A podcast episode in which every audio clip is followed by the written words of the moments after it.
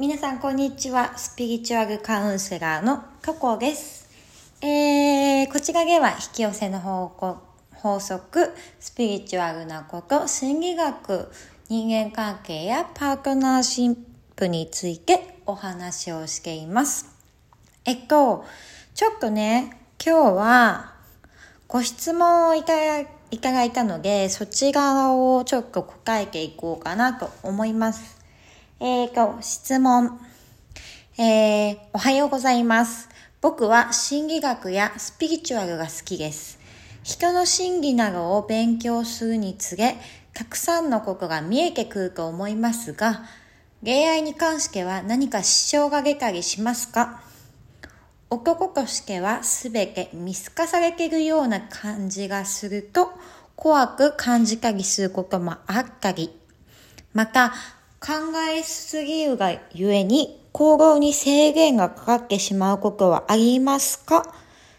というあの質問をいただいたんですけど、うーん、まず何か答えようかな。うーん、じゃあ考えすぎがゆえに行動に制限がかかってしまうことはあるかについてちょっと先に答えますね。うーんとね、正直これは初期段階の時ありましたね。例えば、恋愛心理というよりかは、これ恋愛テクニックですけど、例えば男性、私が女性側なので、男性に、あの、ちょっとね、あの、こっちが気はあるんだけど、向こうに、なんだろう、告白させたいとか、えっ、と、ちょっとね、男性の気を引きたい時の小悪魔テクニックとかそういうのあるじゃないですか。そういうのをしなければちゃんと付き合えないとか、えっ、とね、そういう枠にはま、はまりすぎてしまうと、やっぱ行動はね、制限されちゃうと思います。ただ、あの、なんだろう。でもこれをスピリチュアルとかやっぱ心理学をね、この質問者さんは結構知っているからこそこれを聞いたと思うんですけど、えっ、ー、と、あの、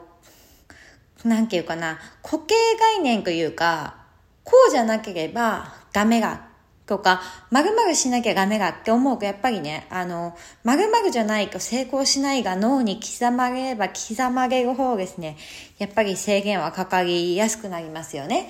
えっ、ー、と、例えばね、あの、健康とかもそうだと思うんですけど、うんと、すごい、あの、小麦粉がダメだググ、グルケンがガメ学を持ってる人がいるとするじゃないですか。で、グルケンフリーのものがあったら、OK です。食べても大丈夫、体にいいって思ってる人がいたとするならば、えっ、ー、とね、その小麦粉を逆に今日こうもうその人の中では不健康になるって脳みそに刻まれているわけですよ。だから小麦粉のものっていうのは取れなくなっちゃいますよね。で、しかも本当にそうかっていうことじゃなくて、その人にとっては、もうそう思っちゃってるんで、それが事実になっちゃうわけですよ。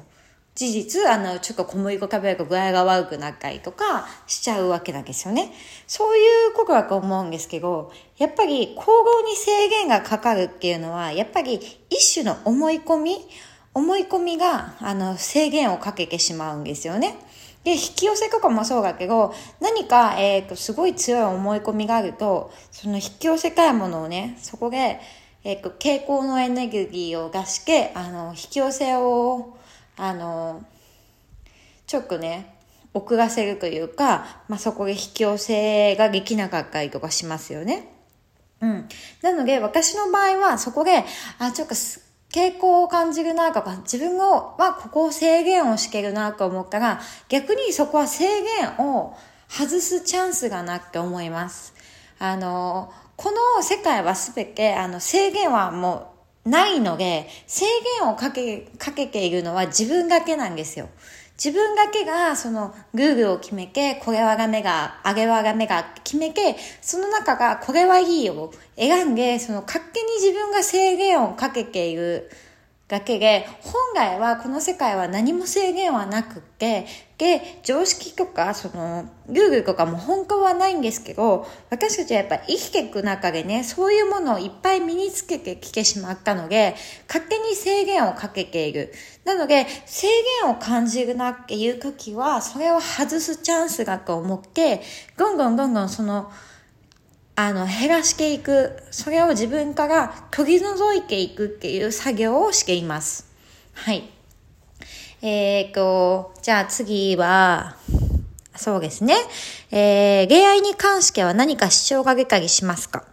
うん。人の真偽の顎を勉強するにつれ、たくさんのことが見えてくると思いますが、恋愛に関しては何か主張が出たりしますか？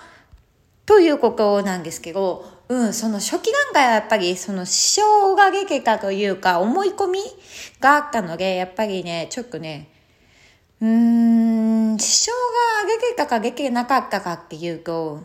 難しいですね。出てなかったかは言い切れないっていう感じです。ただ、あの、その時、支障が出たからこそ、今、ちゃんとその、議会がより深まっている段階になってるんだと思うんですよね。あの、その時何か支障がもし出てなくって、順中満帆に今まで歩んできてから、多分私の今、知識、今の知識力よないですし、あとやっぱりね、あのー、ちゃんと見えてなかったと思うんですよ。なので、あの、支障があったからこそ良かった。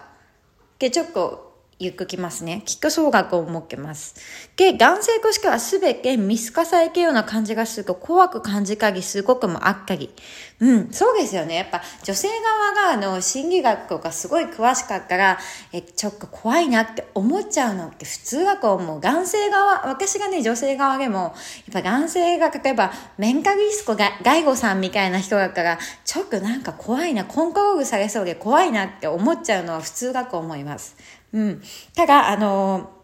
なんだろう、例えば、メンタリスコ、リスコさんと心理カウンセラーとか心理学って全然違うと思うんですよ。えっ、ー、と、やっぱ、あの、同じ心理の分野ではあるけど、誰かをコントロールするために使う心理学か、えー、と自分がそれを知りたいから学んでる心理学かで全然違うと思っていて、えー、とやっぱ男性心理、女性心理っていう基本的な部分はわかりますけど、あの、それってあくまでも基本の部分なんですよね。男性っていうのはこういう基本的な考え方があります。女性っていうのは基本的にこういう考え方をする人です。っていうもので一応分かれてはいるけど、でもそこでちょっと一回考えてみてほしいのが、すべてそれが自分たちが当てはまるわけじゃないじゃないですか。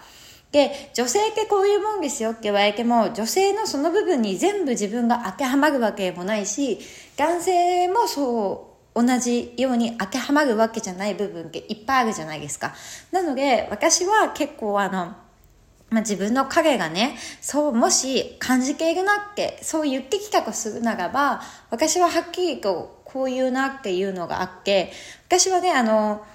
なんていうかな、その、確かに心理学とか勉強してて、男性心理とか女性心理っていうのは、確かにちょっと詳しい方かもしれないけども、あなたっていう人の説明書を持ってるわけじゃないから、これからあなたについていろいろあなたから聞きたいなって思っているし、私はそれを知りたいなって思うけど、もしあなたが教えたいなって思うことは教えてくれたら嬉しいっていう風に使えようかなって思ってます。うん。で、その、やっぱね、見透かされていようが怖いっていうのはすごいあると思うんですよ。やっぱりあの、自分でもわかんないことをいきなり言い当てられからめっちゃ怖いじゃないですか。